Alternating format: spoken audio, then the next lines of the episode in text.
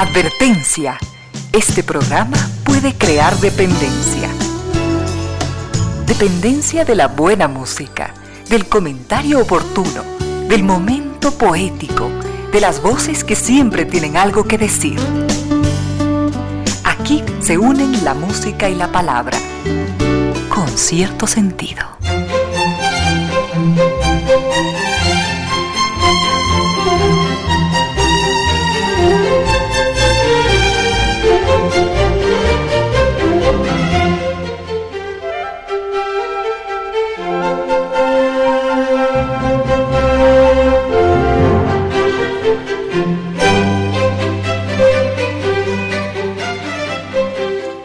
Tarde y 7 minutos, bienvenidas, bienvenidos, gracias por sintonizar Radio Suceso 101.7, gracias por compartir estas horas de música, comentarios y entrevistas. Y ojalá, ojalá al final de la jornada, como siempre, podamos imaginar con estos favores que la fantasía nos hace, podamos imaginar que hemos rendido un real justo y merecido, merecidísimo homenaje a la inteligencia, a la sensibilidad, a la autoestima, a la confianza, a la alegría de vivir y siempre, siempre a las ganas de luchar de todos, donde quiera que nos encontremos, a las ganas de luchar por una vida más digna en lo individual y en lo colectivo.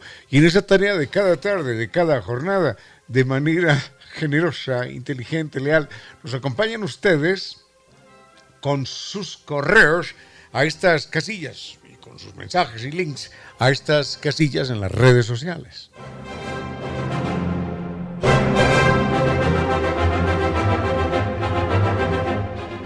Nuestro correo electrónico es eh, conciertosentidoecuador.gmail.com. En Facebook nos localizan como Concierto Sentido S. En Twitter, arroba Ramiro Díez. Y en Instagram, arroba Ramiro Díez Velázquez. Tenemos mucho para compartir en esta tarde del 10. 10 de diciembre del año 2021. Al frente en el doctor Vinicio Soria, dispuesto a entregarnos la mejor música. Ya hoy es, ya hoy es viernes, cerrando la semana.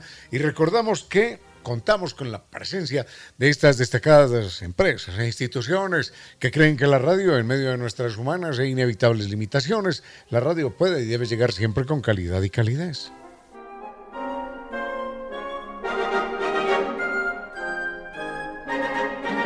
San Viturs nos lleva a un carnaval famoso en el mundo, el carnaval de Oruro.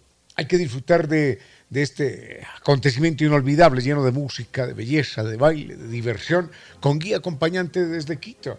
Recuerde que vamos a caminar sobre el Salar de Uyuni, eso es como caminar sobre el cielo, dicen algunos, y es el espejo natural más grande del mundo. La Capadocia boliviana. Ah, es, es algo extraordinario, es un lugar increíble en el Valle de la Luna. Y este recorrido inolvidable Incluye Lima, el Cusco, Machu Picchu, hay que conocer todo esto, Copacabana, La Paz y el mismo Salar en la época más bella del año. Así que pregunte también por los viajes internacionales del próximo año y los paseos semanales. Llámelos al 600 2040. Recuerde que el carnaval de Oruro nos espera y Viturs nos espera para llevarnos al Carnaval de Oruro. Están en Naciones Unidas y Veracruz frente a la sede de jubilados del IES. La página es sanviturs.com. San Viturs cumple con sus sueños, recuerde, porque San Viturs lo acompaña, nos acompaña.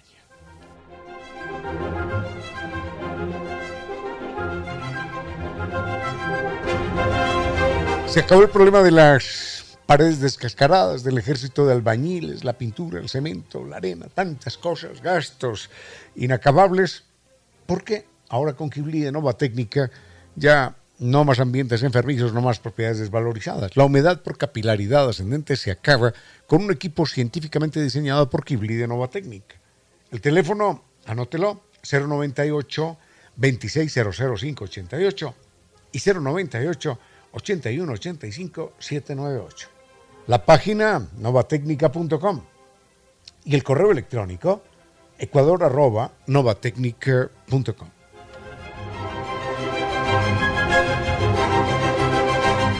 ¿Cuáles son las señales de que uno sigue en estado loading? Bueno, si ya no puede jugar porque, porque eh, se cuelga el internet, porque se pasa uno esperando a que vuelva el internet o los loading van las pantallas, es hora de que uno descubra el internet seguro de ultra alta velocidad ya muchos han salido, del estado loading. Así que cambies el internet tricampeón de los Speed Test Awards. NetLife, entra, entre, recuerden, entre en la página www.netlife.es o llame al 3920 000.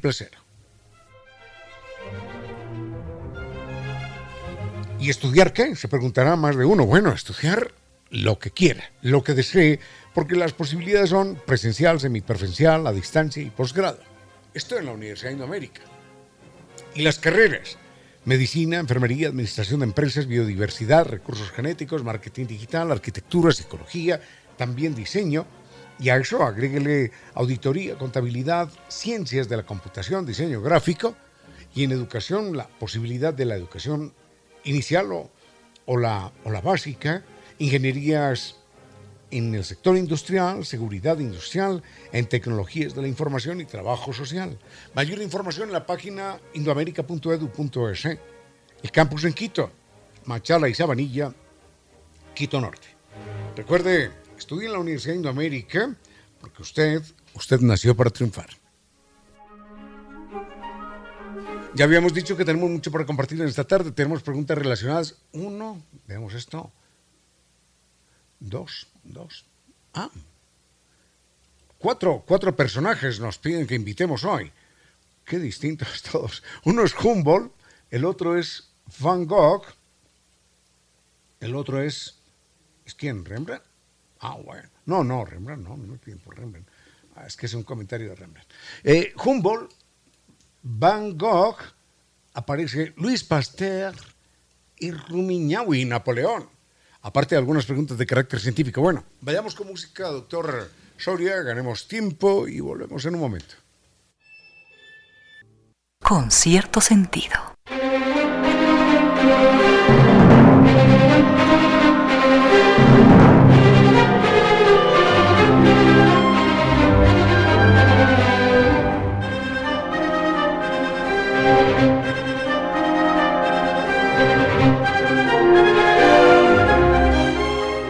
Alexander von Humboldt. Este es un personaje lindísimo en la historia del siglo, finales del siglo XVIII, inicios y lo que queda del resto del siglo XIX. Porque Humboldt es un personaje fuera de serie. Humboldt pertenece a la nobleza alemana, es un hombre extraordinariamente rico. Recordemos que allá en Alemania, el, llevar von, ¿eh? von Humboldt, von cualquier cosa, era significado de tener mucho dinero y pertenecer a la nobleza. Por ejemplo, Vinicio Soria es Vinicio Soria von Tumbaco. ¿O no? Sí, sí, sí o no. Bueno, von Tumbaco. Entonces, von Humboldt, Alexander Humboldt, o von Humboldt como realmente se llamaba, era un hombre muy rico. Y estamos hablando de finales del siglo XIX, perdón, del siglo XVIII, finales del siglo XVIII, cuando este personaje decide abandonar toda la comodidad que le ofrecía su clase social en Alemania, el pertenecer a la más pasada y rancia de las, de las aristocracias, y decir, bueno, me voy a un lugar que, que de civilizado no tiene nada. Me voy a un lugar donde mucha gente ha muerto, me voy a un lugar donde donde no hay carreteras, donde no hay absolutamente nada, solo caminos intransitables. Y en cada lugar vamos a encontrar enfermedades, animales y eventualmente grupos humanos sin, sin contactar y nos van a atravesar los flechazos. Y en más de una ocasión vivió momentos de peligro. Humboldt, pues, es un verdadero ejemplo porque ¿cuántas personas conocemos nosotros? Que pertenecientes a la gran oligarquía de cualquier país deciden abandonar la comodidad de su clase, de su entorno, de sus lujos, con sirvientes por todas partes, y se lancen a, la mitad de la selva africana, ni, ni, siquiera a la mitad de la selva ecuatoriana, no, a la mitad de la selva africana, cruzando en un barquichuelo que podría naufragar en cualquier momento, cuando no había GPS, no había nada, a viento a vela. Son verdaderos héroes. Y Humboldt arriesga su vida. El viaje en aquella época a América era tan peligroso como viajar hoy a, a Marte, ni más ni menos. El viaje a América era todo un riesgo. Y Humboldt arriesga su vida, se olvida de sus comodidades, de su dinero, de sus aristocracias, y se mete en nuestro continente y lo convierte, lo convierte en un mundo lleno de sorpresas. El trabajo de Humboldt es verdaderamente impresionante con su compañero Bonplan. Hay que recordar que ellos eran compañeros del alma, compañeros, eh, ¿cómo se dice?, sentimentales. Y conjuntamente, estos dos personajes realizan un trabajo verdaderamente extraordinario, porque al punto de que están aquí, están aquí algo así como cuatro años, más o menos. Y en esos cuatro años hacen más de 3.000 dibujos. Calculemos cuántos años tiene un día. perdón, cuántos, cuántos, cuántos días tiene un año. Entonces son, son personajes que pintan, que hacen más de un dibujo más de una pintura por día, pero no jiji, jaja, qué pintura tan bonita, miren esto, no, eran trabajos de carácter científico. Entonces, plantas por aquí, sapos por allá, ranas más acá, serpientes, intentando recopilar en, en imágenes toda la riqueza y la biodiversidad de nuestro continente. Y llevaron miles, miles de muestras botánicas Europa, para asombro de ese continente.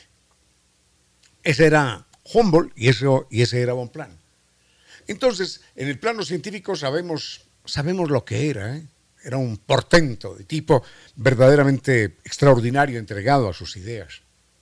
Y en el plano, en el plano político, en el plano personal, ¿quién era Humboldt? Enseguida les cuento algo. Con cierto sentido.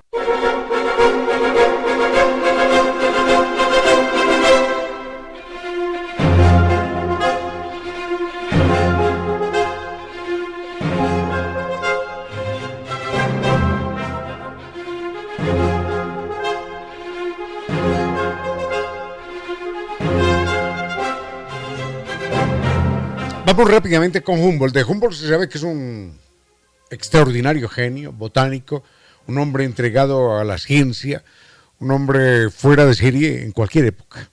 En aquella época con mayor razón. Pero en términos humanos, en términos políticos, eh, es un personaje todavía más sorprendente. Porque perteneciendo como pertenecía a la más rancia de las aristocracias europeas, mantenía un compromiso y una identidad intensa con los sectores más desprotegidos de América, que fueron los que él conoció en forma directa.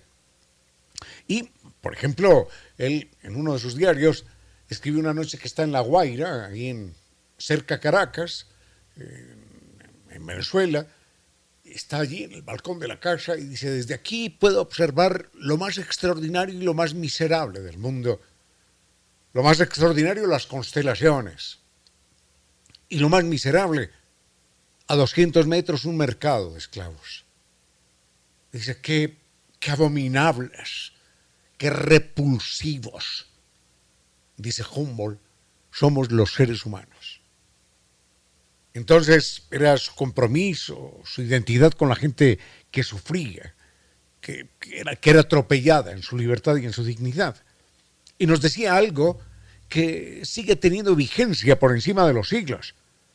Él decía, señores, la libertad política es muy fácil de conseguir.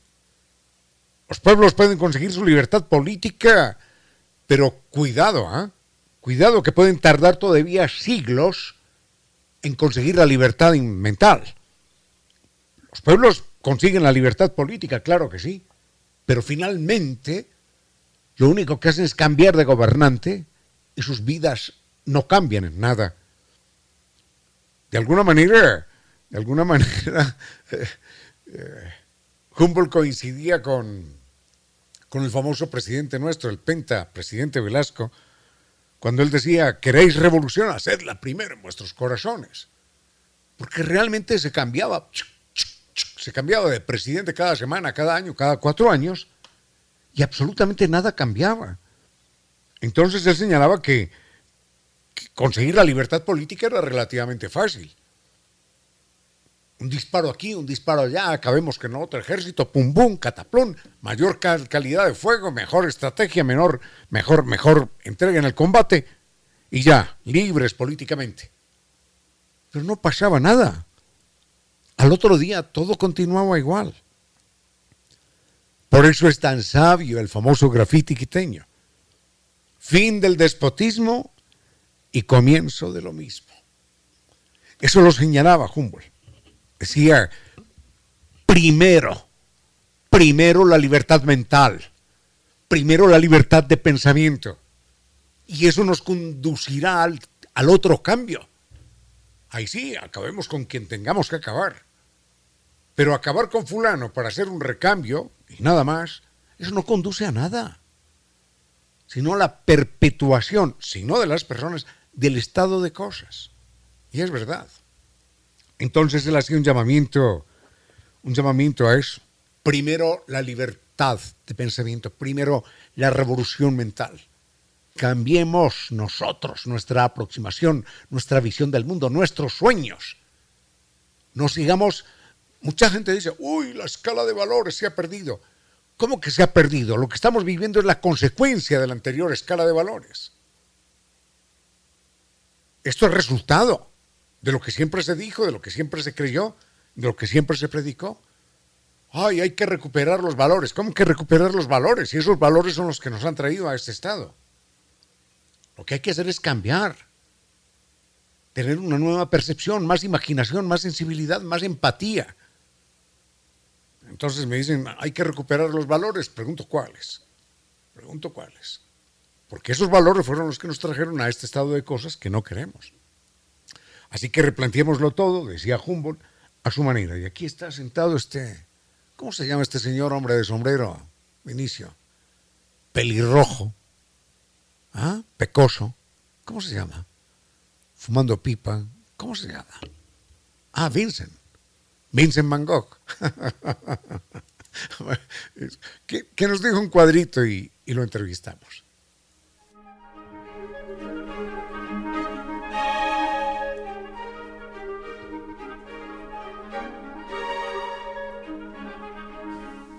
Ecuador arroba novatecnica.com es el correo electrónico. La página tres veces www.novatecnica.com.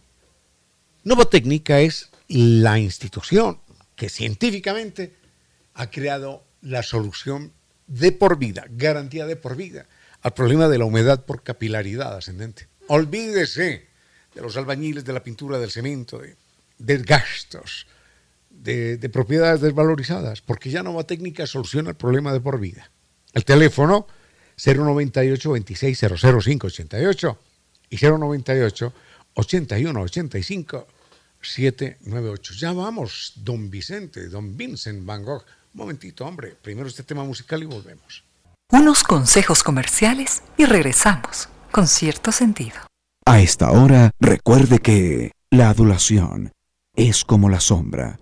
No nos hace más grandes ni más pequeños. 15 horas, 40 minutos.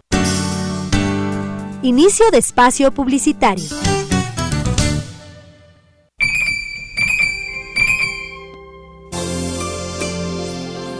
Por si las moscas, hay profetas que callan su profecía. En pocas palabras, la poesía dijo, Por si las moscas, hay profetas que callan su profecía.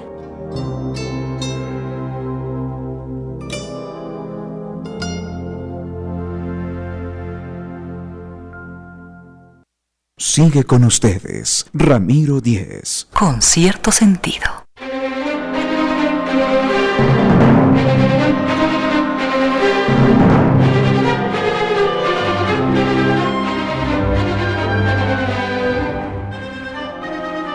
Nos vamos, nos vamos al carnaval de Toruro porque nos lleva a San Viturs con guía acompañante desde Quito. Este es un carnaval mundialmente famoso. Es un viaje lleno de baile, de música, de belleza, de diversión.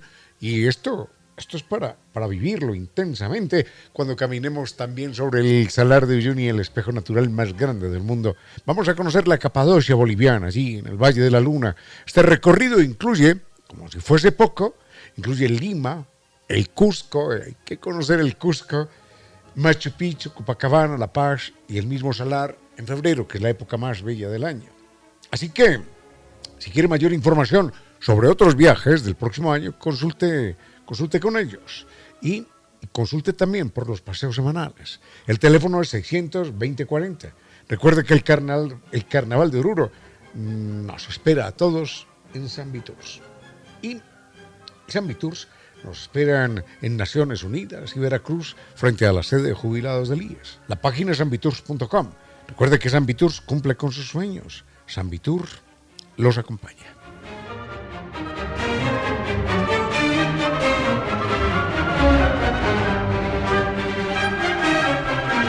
Tengo pendiente conversar con usted, don Vincent Van Gogh, y acerca de usted en un momentito. Pero es que Vinicio, Vinicio es un saboteador altamente especializado y me dijo, ¿te gusta, te gusta esta canción? ¿Cuál? Razón de vivir. Razón de vivir cantada por, por Mercedes Sosa y, Lilia Down. Bueno, hay canciones que a mí no me gusta escuchar porque, porque me disparan la, la sensibilidad. Esa letra esa letra es un verdadero monumento. Y para los amantes de los temas, del estilo, de la música, del espíritu de Mercedes Sosa, hay una invitación estupenda. Hoy, hoy en, Casa Ewes, que está allí en la Juan Larrea y Río de Janeiro, sector de la América, para los amantes del espíritu de Mercedes Sosa, hay un tributo que le rinde un estupendo cantautor ecuatoriano, Roberto Navarrete. Roberto Navarrete presenta este tributo a Mercedes Sosa. Hoy a las 19 horas, es decir, en, tres horitas, en tres horitas se inicia este encuentro con, con Mercedes Sosa y con Roberto Navarrete.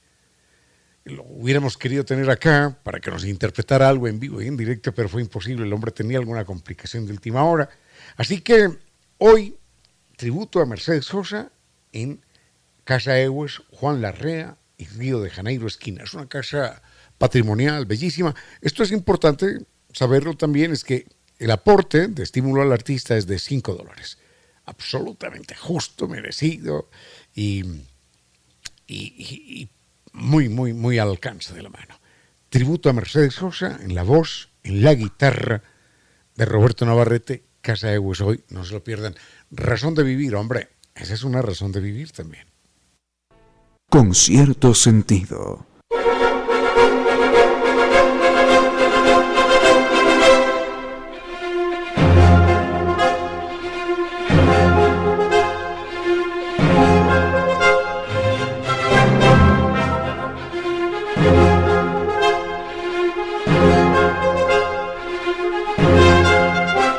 Quería comentar algo acerca de iba a Alexander von Humboldt, no, de Vincent Van Gogh. Vincent Van Gogh era un personaje verdaderamente extraordinario, no solo como pintor, como pintor es, es monumental. aunque hay gente que, dice, no, no, no, no me gusta Van Gogh. Lo que pasa es que hay algunas, algunos tipos de pintura que uno en un momento dado de la vida lamentablemente no, no, no aprecia bien. Yo recuerdo en una época de mi vida, yo estaba muy jovencito, mi hermano me enseña unas obras de, Van Gogh allí en un libro y él era deshaciéndose en elogios y yo en silencio, para mis adentros, pensaba que ah, como que me hubiera gustado otro tipo de pintura. Digamos que me emocionaba más, eh, por ejemplo, Rembrandt Ah, porque ese sí pinta como son las cosas. Y Caravaggio, ese sí pinta como son las cosas. En cambio, esas distorsiones en las formas, en los rostros a los que acudía eh, Van Gogh, no, no eran lo que yo esperaba. Me decía, no, es que es más bonito un cuadro de Renoir. Sí, sí, claro, era más bonito a mis ojos, pero más impactante, más, más conmovedor es un cuadro de Van Gogh. En todo caso, sobre Van Gogh hay que recordar que, que su vida es muy triste, muy triste.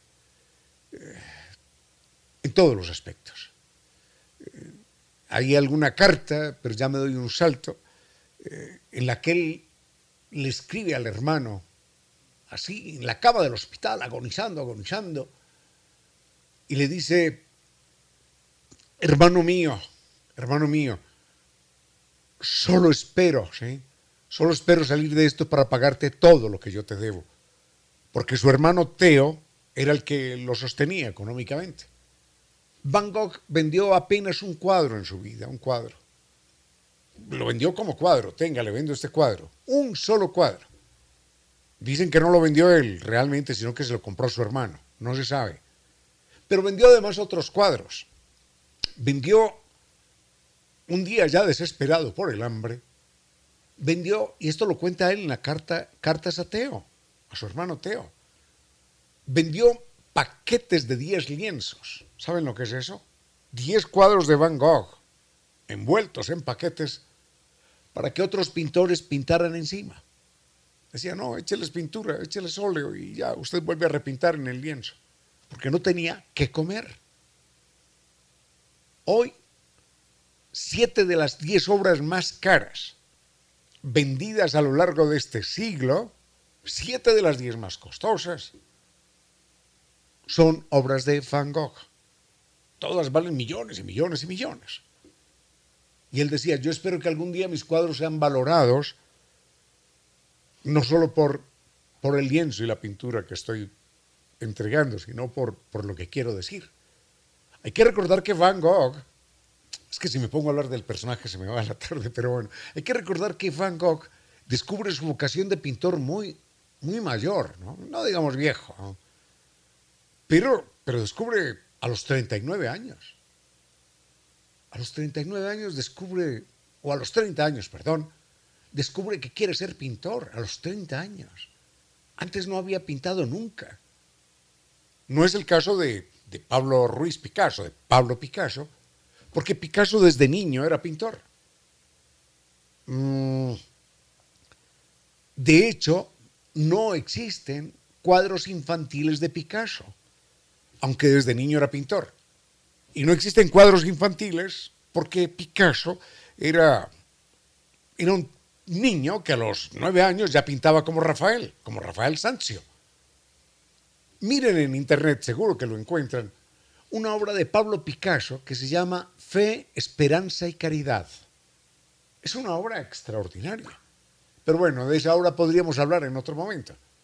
Pero esa obra que gana, gana el, un certamen en Barcelona, en el Salón de los Artistas de Barcelona, esa obra la pinta él cuando tiene 14 años. Y es una obra impecable, verdaderamente maravillosa. En cualquier momento le dedicamos algunos, algunos comentarios a Pablo Ruiz Picasso. Pero enseguida volvemos con, con Vincent Van Gogh.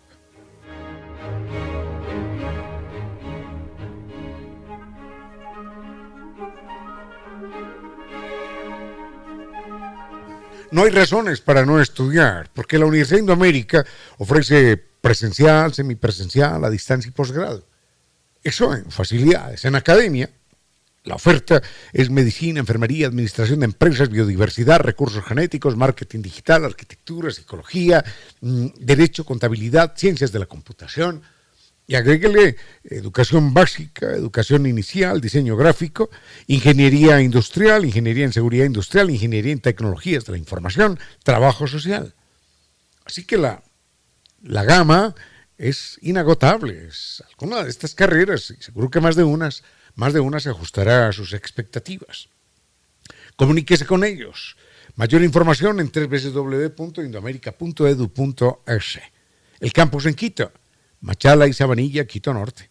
Recuerde que la Universidad de Indoamérica le hace llegar a usted este mensaje porque, porque sabe, como usted, que usted nació para triunfar. Unos consejos comerciales y regresamos con cierto sentido. A esta hora, recuerde que la existencia de las sombras anuncia la cercanía de la luz. 16 horas, un minuto. Inicio de espacio publicitario.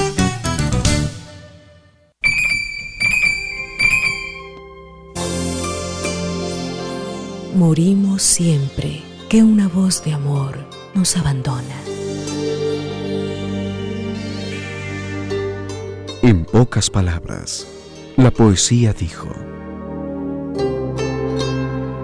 Morimos siempre que una voz de amor nos abandona.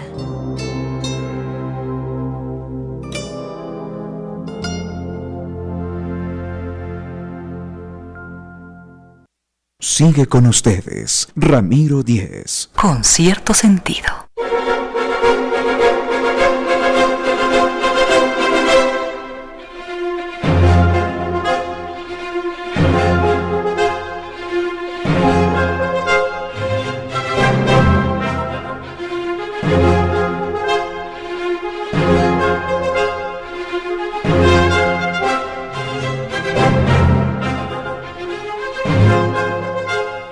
Deseo narrar estos momentos, estos perfiles en la vida de, de Van Gogh, que es un personaje que, ya los señalábamos, vive, vive verdaderamente atormentado. Eh, hay que recordar que mm, él eh, no encuentra exactamente qué hacer en su vida.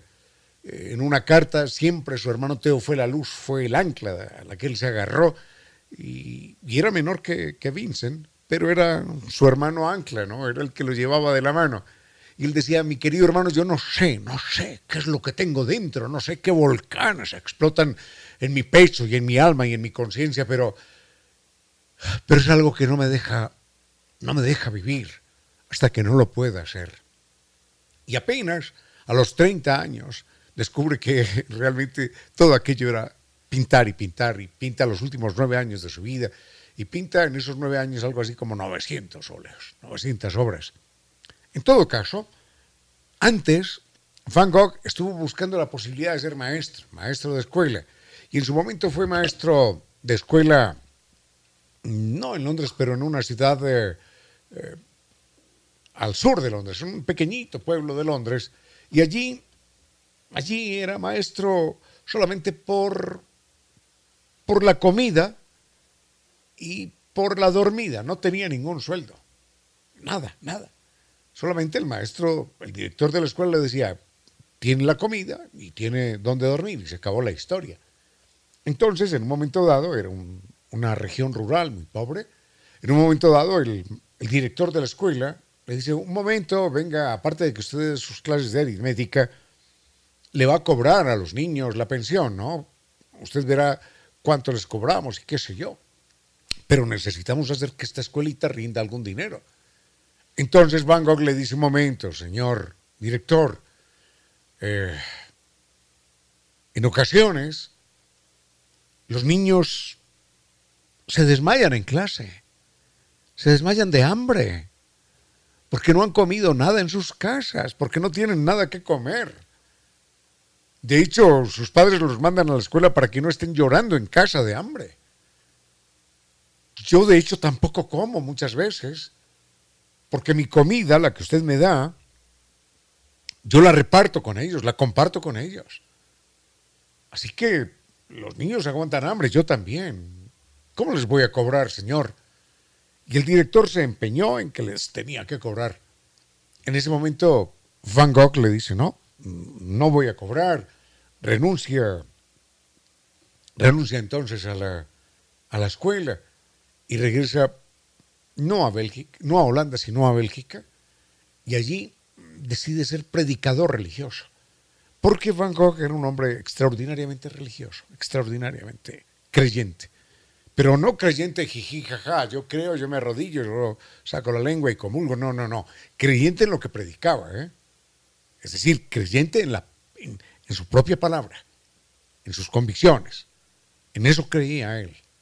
Y enseguida vemos qué le pasa a él como, como predicador.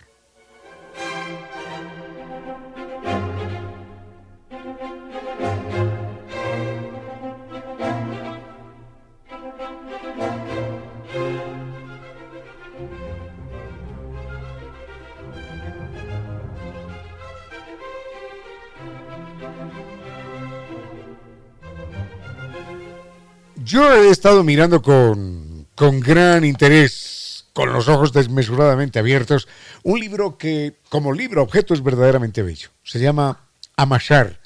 Es un libro lleno de anécdotas, de sabores, de aromas que envuelven toda la vida de Cyrano.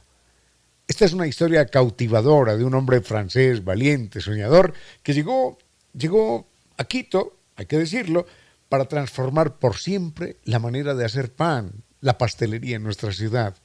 Así que un regalo ideal para esta Navidad está allí, en todos los locales Cirano y Corfú. Pregunten por Amashar, es un libro, es un libro estupendo. Con cierto sentido.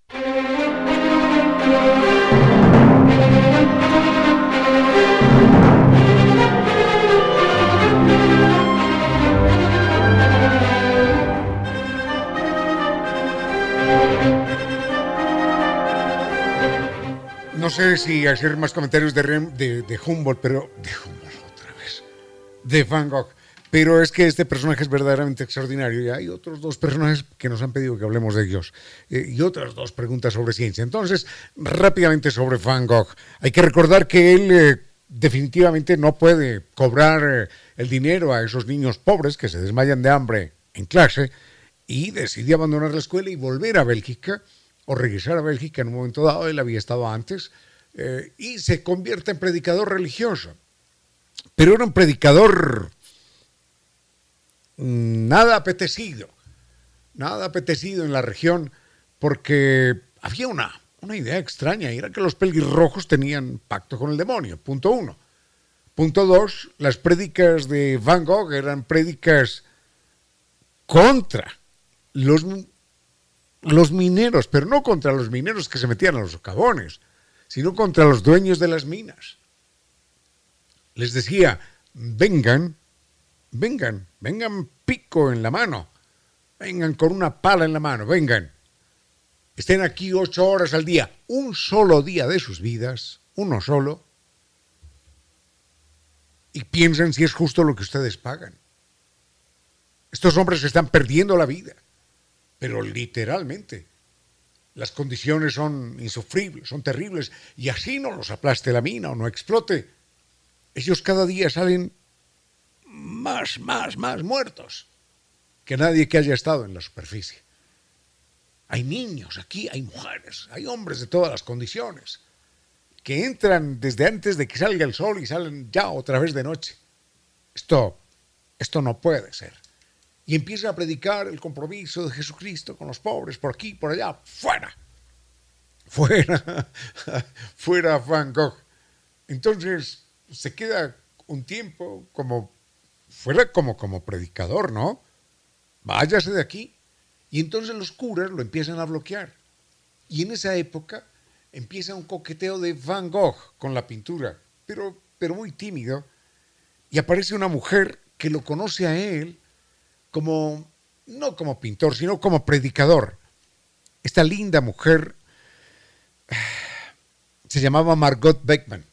Y entonces, Margot Beckman, Van Gogh tiene apenas 20 años, Margot tiene 18 en ese momento.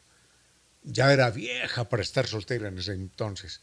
Margot Beckman, que dicen que era muy bella, le dice a sus padres, sé que este hombre tiene cara de loco, ojos de loco, sé que no es el hombre más guapo, sé que no tiene una moneda en la cual podamos caernos muertos, pero es un hombre extraordinario, es un ser maravilloso y yo quiero casarme con él. Entonces, sus padres dicen, oye, oye Margot, que te vas a casar pero con un tipo que valga la pena, no con un vagabundo de ropa andrajosa, ni cara y ojos de loco que no sabe qué hacer sino predicar problemas por aquí, predicar problemas por allá. La encierran a la fuerza, la amarran en su casa, no la dejan salir y un día ella intenta suicidarse. Y finalmente Van Gogh se va de aquel pueblo de, Bélgica porque nadie lo quiere, nadie allí lo quiere. Ni los curas, mm, ni la gente, alguna gente no lo quiere, ni los empresarios de las minas. Entonces le prohíben, le prohíben que predique, le prohíben que se acerque a la gente pobre, le prohíben que esté en el pueblo. Y él, él ve, se ve al borde de la muerte, de la muerte de hambre, y tiene que escapar otra vez a buscarse la vida y a pedirle a su hermano cuatro monedas. Enseguida les cuento ya lo, lo último de Van Gogh. En silencio, ese rayo de luz que entra por su ventana quiere decirle que a esta hora la música y los comentarios se disfrutan con cierto sentido. Sigue con ustedes, Ramiro Díez. Con cierto sentido.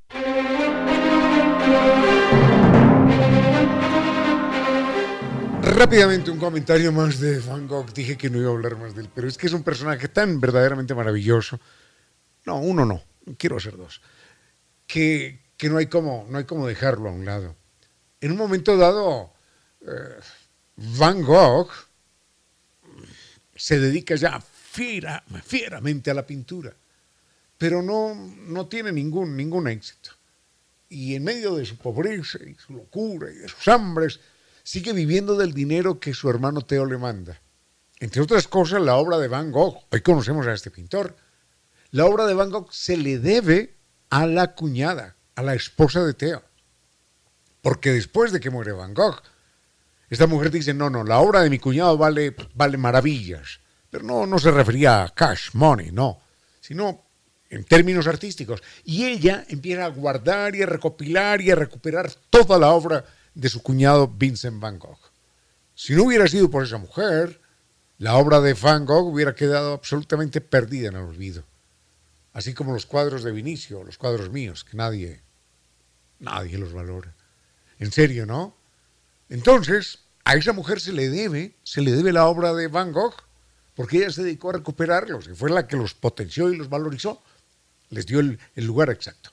En todo caso, Hace un momento señalaba que Van Gogh era un cristiano ferviente, creyente, radical, pero no de, de dientes para afuera, no, sino que estaba convencido del discurso del compromiso con los pobres. Entonces, cuando le decían, amaos los unos a los otros, él decía, sí, sí, claro que sí. Y en el pueblo donde estaba, encontró a una prostituta, perdón la expresión, a muchos les molesta, en las peores condiciones. Era una mujer dedicada a la vida pública, estaba en embarazo, como si fuera poco, tenía un hijo y estaba esperando otro. Pero ella para sobrevivir se tenía que dedicar a esto. Cuando Van Gogh la conoce, le dice, me quiero casar contigo. Y ella, ella no se lo cree en principio. Porque, ¿qué hombre la quiere a ella? Ninguno. Pero él dice, me quiero casar contigo. Y se lo comenta al cura, y el cura le dice, pero ni loco, hombre, esto, esto es inadmisible, yo no, no bendigo ese matrimonio. Entonces le dice a su hermano Teo que le ayude a conseguirle un cura que lo case. Y cuando su hermano Teo sabe esto, le pregunta, pero ¿por qué te estás casando con una mujer que se dedica a la vida pública, al comercio de su cuerpo, que está en embarazo, que tiene una enfermedad producto de su, de su oficio horrible, que está esperando un hijo y que ya tiene otro? ¿Pero por qué? Entonces Van Gogh le dice, porque Jesucristo dijo, amaos los unos a los otros. Y a esta mujer nadie la quiere. Él no dijo, amad a aquel que hoy, que te guste mucho y que tal, y que te llene de, de dinero y de satisfacción. No, no. Ella es un, un, prójimo. Y yo la tengo que amar porque, porque a esta mujer nadie la quiere, ningún cristiano la quiere. Entonces yo quiero ser el cristiano que ame a esta mujer, que le entregue la vida, que la proteja, que la ayude. Yo quiero ser él. Entonces su hermano decide finalmente meterlo al, a un manicomio, a un hospital, y se corta la oreja, se arranca la oreja. Y de ahí viene eh, esos famosos autorretratos de Van Gogh en los que le falta la oreja, que tiene un, vendaje ahí puesto en la cabeza. Bueno, mmm, eso, eso de Van Gogh. Ah, no, enseguida sí quiero contar algo importante. Y ya cierro con el personaje porque quedan otros pendientes. ¿Por qué Van Gogh es el pintor que más autorretratos tiene? ¿Acaso se veía muy bello? ¿Acaso era un ególatra, un vanidoso, un narciso? No, no, no, no. Es el pintor que más retratos tiene en toda la historia de la pintura universal, que más autorretratos, ¿no? Enseguida vemos por qué y cerramos el tema por hoy.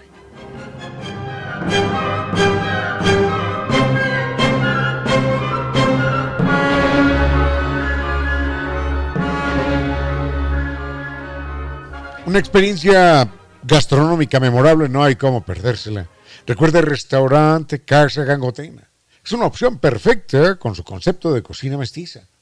Así que si usted eh, ah, tiene buen, buen apetito, quiere darse el gusto, recuerde visitarlos, vive esa experiencia en su precioso restaurante o desde la comodidad de su casa, ordene a través de la página web www.casagangotena.com o comuníquese, teléfono fácil, 097 999 5. Eso es Restaurante Casa Gangotena. Unos consejos comerciales y regresamos con cierto sentido. A esta hora, recuerde que la envidia es una declaración de inferioridad.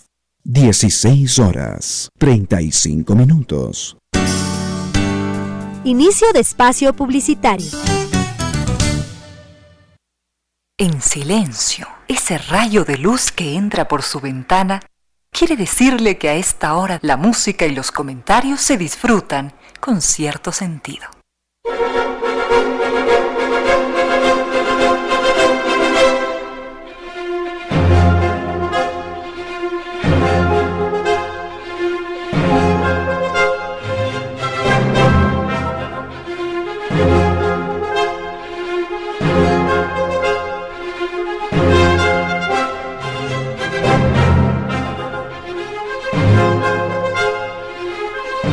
Temo que voy a dejar el comentario de, de, Van Gogh para otro momento, porque hoy ha sido solamente Humboldt y Van Gogh, Humboldt y Van Gogh. Entonces, enseguida mejor, mejor esto que es más nuestro, más cercano, sobre Rumiñahui, cara de roca, rostro de roca, porque alguien está preguntando, ¿es verdad que, que Rumiñahui fue el que destruyó a Quito? Bueno, esta es una, más, más que un dato histórico, es una leyenda. Enseguida nos referimos a eso. Con cierto sentido. Mm, yo ya no sé, yo, yo, ya no me puedo creer a mí mismo. Dije, no hago un comentario más de Van Gogh, pero es que este es verdaderamente importante. Y dejamos a Van Gogh tranquilo, tranquilo en esta ocasión. Y ya será el lunes cuando hablemos de otros personajes por los que nos han preguntado, y pero, pero de los cuales la verdad es que no, no nos dimos tiempo. Eh, solamente para señalar por qué Van Gogh es el pintor que más eh, autorretratos tiene. Giovanni, por ejemplo, esto es en serio, no, Vinicio no, pero Giovanni es en serio, Giovanni es, es pintor, pinta. Eh, ¿Sueles pintar autorretratos, Giovanni? ¿No? Solo paisajes. Ya. Bueno, sí, la gente no, no, no suele mucho pintar autorretratos.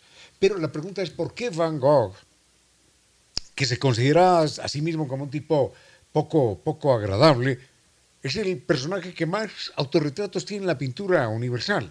Lo que pasa es que, como señalábamos en un momento, él entró en conflicto con, los, con el cura del lugar. Entró en conflicto porque predicaba contra la riqueza eh, en medio de la pobreza.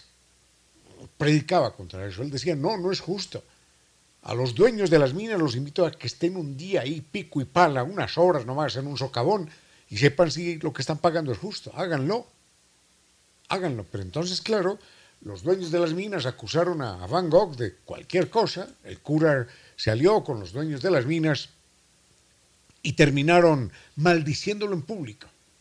Entonces, el cura, cosa terrible en aquella época, prohibió a la gente que posara para Van Gogh.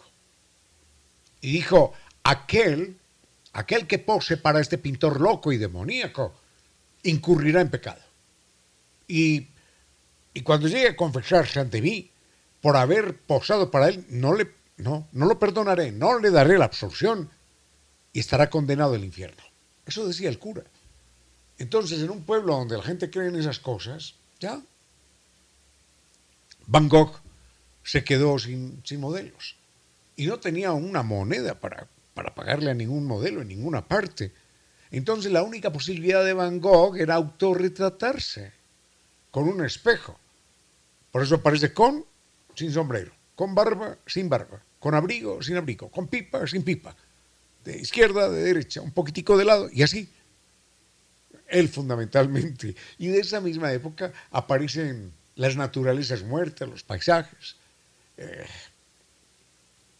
y sobre todo el cuadro que, que a mí más me conmueve de él, caramba, es los comedores de patatas. Pero ya será el lunes cuando les cuente las la historia de este, de este trabajo en particular. Ahora sí, vayamos con algo más. Con cierto sentido.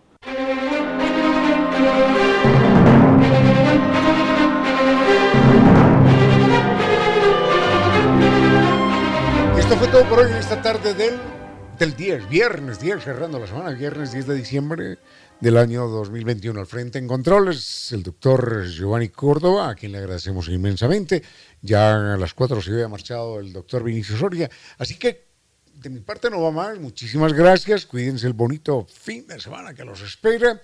Mm, ¿Qué queda pendiente? Nada. Darle la bienvenida a doña Reina Victoria con su vuelo de música y palabras. Fuerte abrazo. Cuídense mucho. Nos vemos el próximo lunes. A esta hora, recuerde que vencer es fácil. La verdadera gloria estriba en convencer. 17 horas, un minuto. Inicio de espacio publicitario.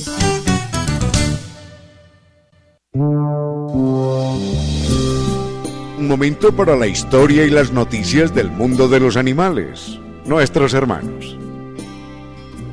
El libro que se llama Justicia Salvaje, la vida moral de los animales, escrito por Mark Beckhoff y Jessica Pierce, empieza diciendo lo siguiente.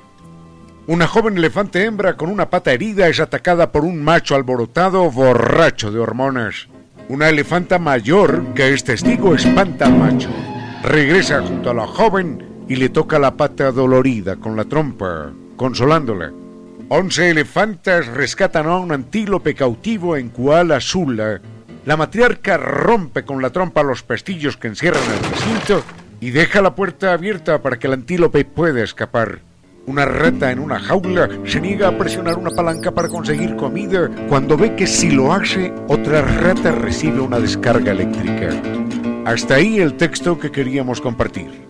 Este libro, a través de todas sus páginas y el testimonio científico que brinda, nos recuerda algo que los seres humanos hace mucho tiempo sabemos y que no podemos seguir desconociendo. Los animales sienten, piensan como nosotros, están dotados de una conciencia ética. Por esta y por muchas razones, ellos son depositarios de derechos. Los otros animales, nuestros hermanos.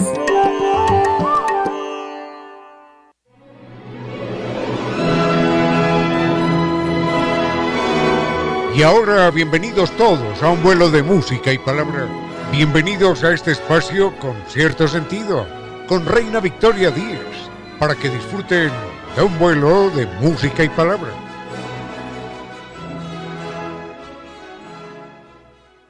Estamos ya en viernes, viernes 10 de diciembre. Estamos todos listos para emprender este vuelo de música y palabra. Estamos todos listos para viajar en el tiempo. Ha llegado ese momento para desabrocharse los cinturones, por favor, en ese sentido metafórico, y nos preparamos para desplegar las alas de la imaginación.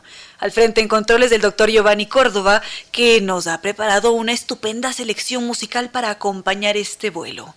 Con cierto sentido. Vamos entonces con esos diferentes temas que se han propuesto. Por acá hay una pregunta. ¿Por qué se oscurece una manzana cortada? Casi siempre tenemos más de un truco de cocina para que esto no suceda. Hay que ponerle unas gotitas de limón, hay que ponerle quizás eh, mm, en agua con limón y sal. Tantos trucos de cocina que nos dicen para que la manzana no se oscurezca. Otros dicen que siempre hay que mantener el corazón, otros que no, que más bien deberíamos sacarlo.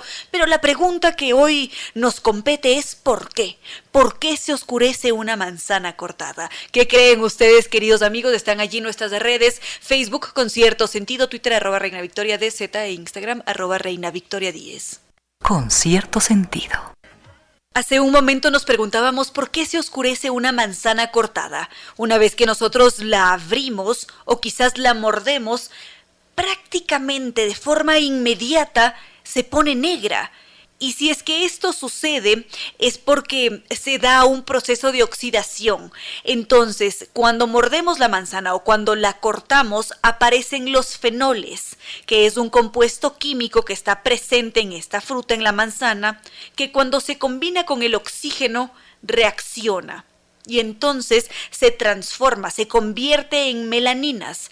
Es decir, este proceso químico es un mecanismo de defensa, es un efecto, una consecuencia que tiene la fruta o ciertos vegetales para actuar, para protegerse contra las bacterias.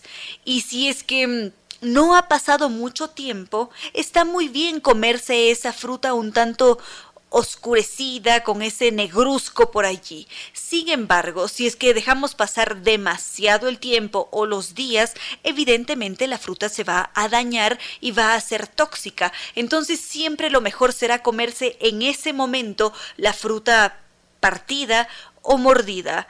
Enseguida vamos con otras preguntas que ustedes nos han hecho. Con cierto sentido.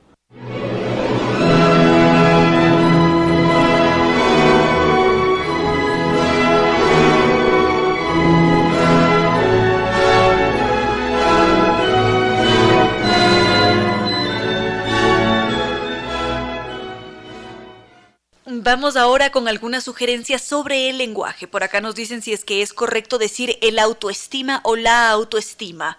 ¿Cómo lo utiliza el doctor Córdoba? Cuénteme. ¿El autoestima? ¿La autoestima? Nos dice la autoestima. ¿Ustedes qué dicen, queridos amigos? Vamos con música y enseguida regresamos. Con cierto sentido.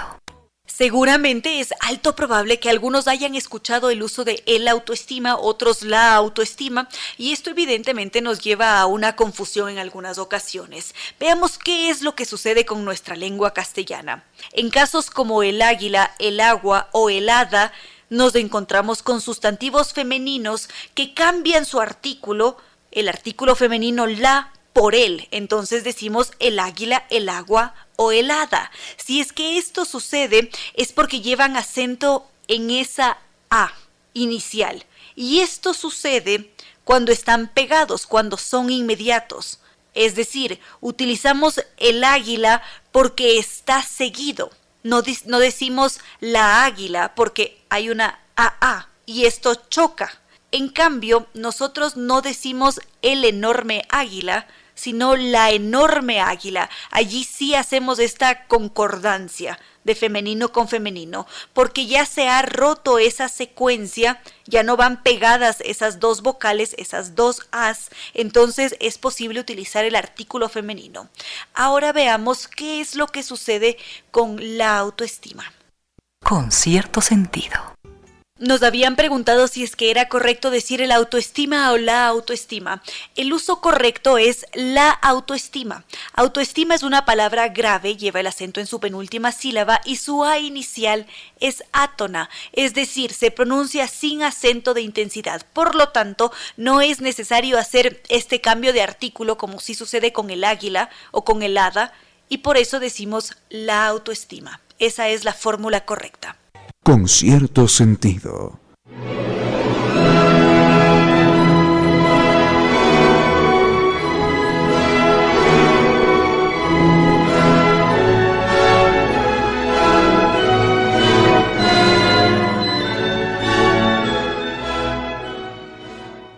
Continuamos con otras preguntas sobre el uso correcto del lenguaje y nos preguntaban cuál es el plural de las siglas como ONU. Las siglas por lo general se utilizan para abreviar nombres que están formados por varias palabras, justamente como ONU, Organización de las Naciones Unidas. Entonces nos preguntamos cómo las describimos. Normalmente se lo hace sin puntos y se leen como se escriben. ONU, O-N-U, o TIC, T-I-C. Ahora, si es que nosotros queremos llevar estas siglas al plural, la grafía no cambia. Es decir, que si es que estamos hablando de las TIC, no añadimos una S al final, sino que la mantenemos así, T-I-C, TIC. Ahora, hay ciertos casos, como derechos humanos o Estados Unidos, en donde el plural aparece con esta duplicación con punto y espacio. En el caso de derechos humanos, lo escribimos DD punto espacio HH. punto. Y Estados Unidos, lo mismo, E punto E punto espacio U punto U punto. Entonces, la grafía para transformarla al plural tiene ciertas excepciones, pero por lo general, con ejemplos como ONU o TIC, no se añade una S al final. Con cierto sentido. Más preguntas sobre el lenguaje. ¿Cuál es el uso correcto del gerundio? Esta es una forma verbal que utilizamos con mucha regularidad, está siempre presente, es una forma verbal no personal y si es que la identificamos es por su terminación. Termina siempre en NDO. Podríamos decir quizás está lloviendo en Quito, algo muy común. Y ese lloviendo está conjugado en gerundio. Ahora, una de las características es que contiene esta idea de inmediatez, de simultaneidad, y son a veces cosas que están sucediendo a la par. Como ejemplo, podríamos pensar en que se fueron, se fueron viajando en avión. Entonces, allí hay un par de acciones simultáneas. Ahora, lo que sucede con el gerundio es que cometemos un error bastante común y es que lo utilizamos para indicar situaciones que han sucedido después o mucho después de la primera acción. Es decir, que estaríamos rompiendo con la principal característica del, del gerundio, que es esta idea de inmediatez. Entonces, ¿cuándo cometemos un error? Cuando decimos dejó su carrera de pintor dedicándose luego a la música esa idea nos dice que se dedicó mucho tiempo después a la música. Sin embargo, hemos incluido allí un gerundio, dedicándose. Este es un uso que se desaconseja, porque no existe esa inmediatez en la acción, no es un acto simultáneo tampoco, por lo tanto, lo mejor es evitarlo. Lo mejor siempre sería decir dejó su carrera de pintor y luego se dedicó a la música. Ese sería el uso correcto del gerundio.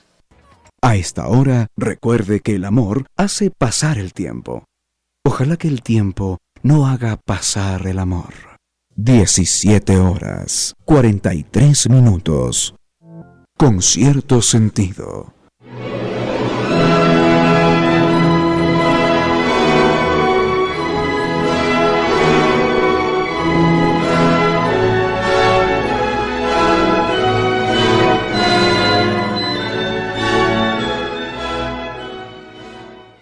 Vamos con más temas. En estos tiempos recientes ha surgido toda esta mm, conmoción por una declaración que hizo Mark Zuckerberg, el dueño de Facebook, sobre el metaverso, que Facebook se transformaba e, y que ahora empezaba a llamarse Meta, justamente haciendo alusión a este metaverso. Aquí es importante tener en consideración que la idea del metaverso surge de la literatura, de una obra de ciencia ficción que habla sobre esa convivencia humana que parte de la realidad para transportarse a un espacio virtual en donde se produce toda la interacción. Entonces, básicamente, cuando hablamos del metaverso, estamos hablando de una red de entornos virtuales en donde es posible que nosotros como seres humanos que estamos en una realidad palpable podamos interactuar entre nosotros con los objetos digitales. Entonces pasamos de vivir esta realidad física a vivir una realidad virtual a través de una representación que también es virtual, valga, la redundancia. Entonces quizás creamos una... Mm, un avatar o una representación, una extensión de nosotros y entramos en una especie de juego de rol en línea. Y nos podemos encontrar con personas del mundo entero, es decir, nos podemos encontrar aquí con Giovanni o quizás con, con Sonia, pero al mismo tiempo nos podemos encontrar con nuestros queridos amigos, con Cristian, por ejemplo, que nos está escuchando en Australia.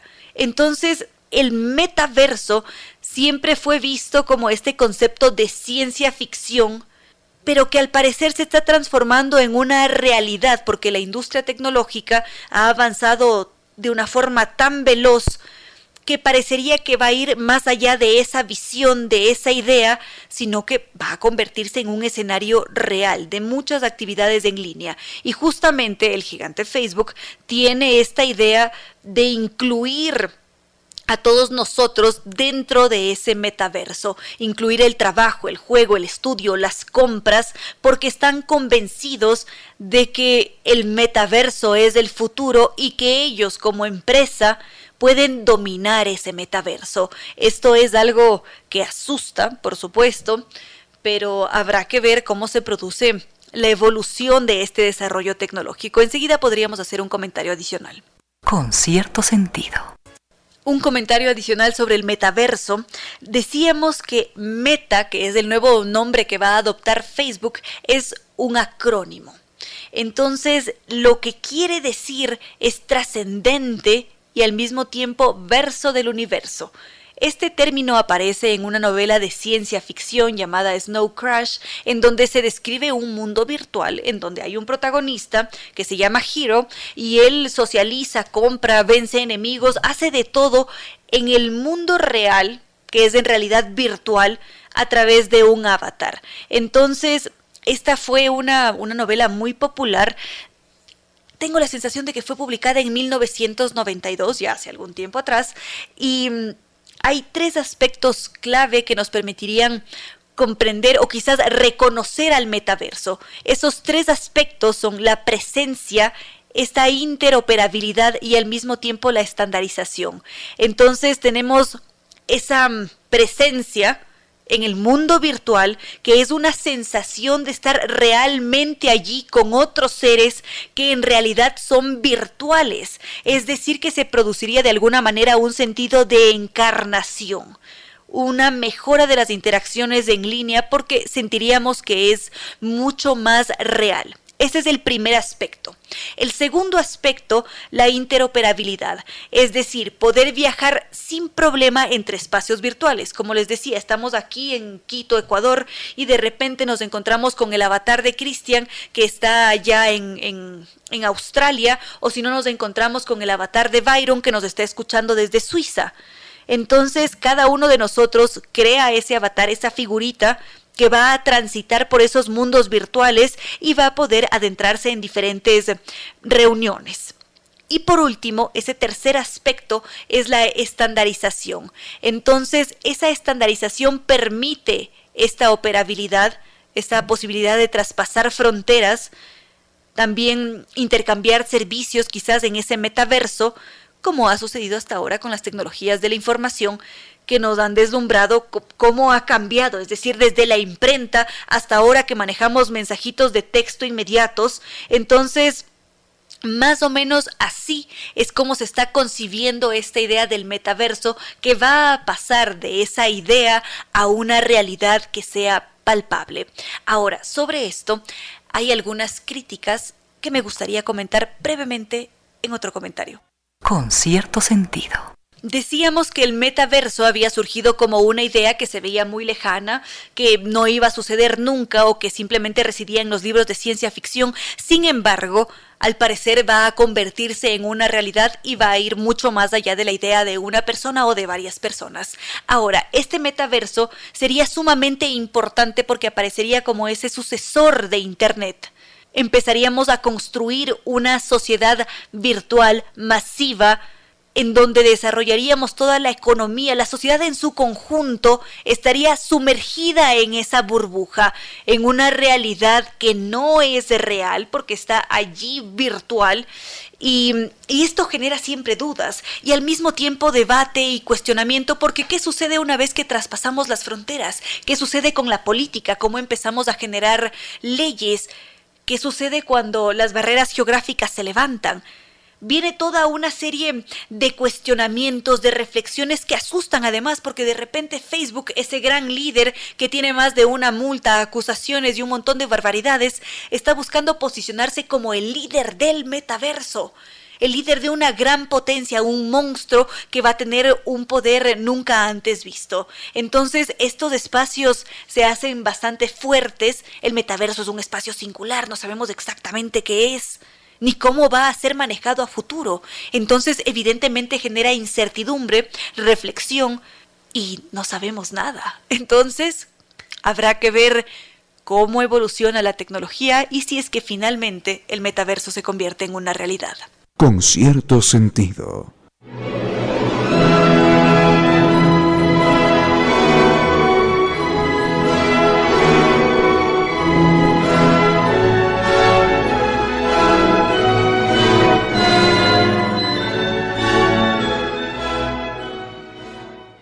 Queridos amigos, hemos llegado ya al final de este programa de viernes, viernes 10 de diciembre de 2021. Ha sido un verdadero gusto poder compartir toda esta semana junto con ustedes, haber podido transitar por esos diferentes mundos, inclusive los virtuales, porque ahora nos hemos centrado en el metaverso.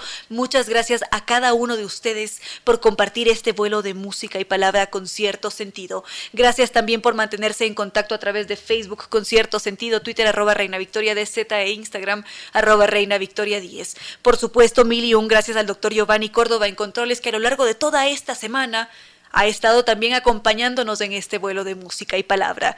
Gracias también a nuestros auspiciantes, Ambitours, la agencia de viajes con un equipo de profesionales con 12 años de experiencia y que ha conducido grupos por el mundo entero y que nos invitan a vivir en febrero el famoso Carnaval de Oruro, un viaje inolvidable cargado de música, baile y diversión con guía acompañante desde Quito. Sentiremos el haber llegado al cielo cuando caminemos sobre el Salar de Uyuni, conocido también como el espejo natural más grande del mundo. Visitaremos la Capadoquia boliviana, un lugar impresionante ya en el Valle de la Luna. Será un mágico recorrido cargado de historia al visitar Lima, el Cusco, Machu Picchu, Copacabana, La Paz y el Salar de Uyuni en una de las mejores épocas del año.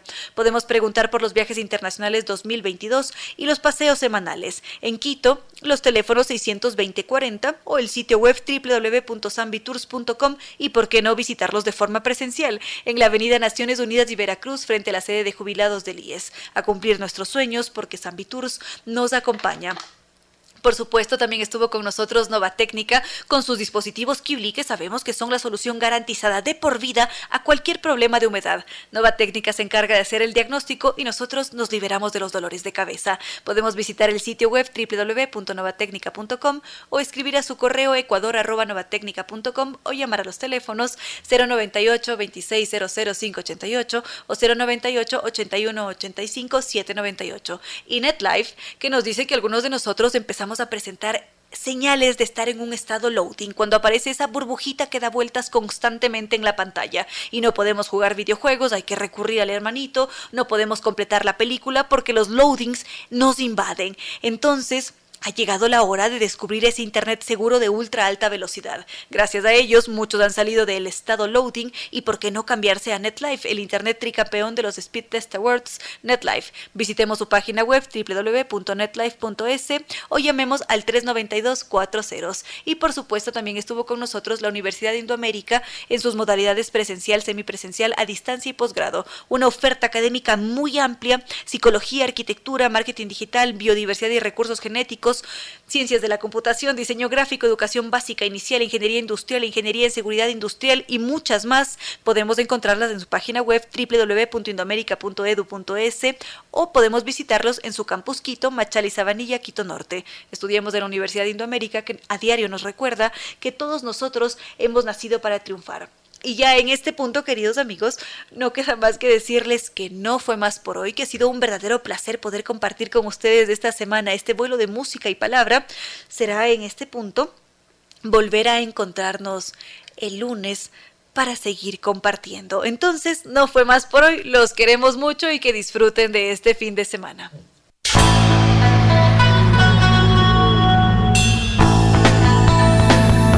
Como dicen, es cierto que en la vida no hay casualidades.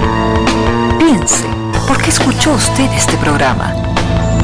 Tal vez escuchó aquello que necesitaba o tuvo la sospecha de esa luz dentro de su propio ser.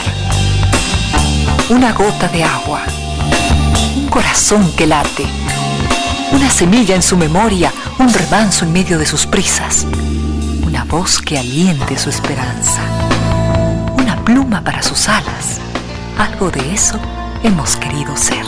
Aquí, en Concierto Sentido, con Ramiro Díez. Y Reina Victoria Díez.